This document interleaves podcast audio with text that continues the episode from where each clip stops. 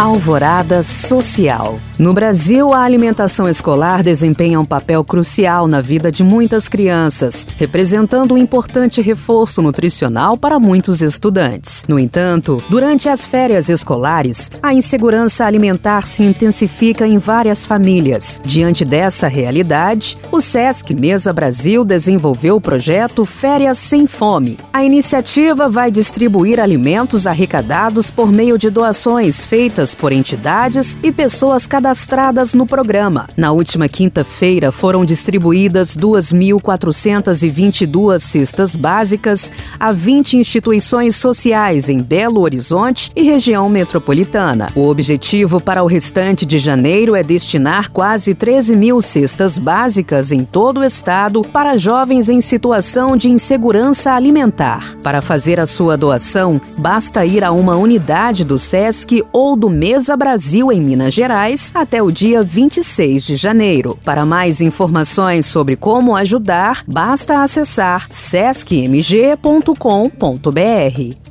Segue aberto o prazo para que estudantes de Belo Horizonte façam a renovação do passe livre estudantil. O procedimento deve ser feito tanto por alunos que mudaram como por aqueles que se mantêm na mesma escola ou endereço. Para esse público, o período de recadastramento vai até o dia 31. Quem ainda não é beneficiário do programa poderá se cadastrar no prazo entre 1 e 29 de fevereiro. Segundo a Prefeitura, tem direito ao benefício estudantes do ensino médio e da educação de jovens e adultos que moram a mais de um quilômetro de distância da escola que frequentam. Mais informações no site da PBH. Para saber mais e participar destes cursos e eventos, acesse os links disponíveis na descrição deste este podcast. Obrigada por acompanhar e até o próximo Alvorada Social.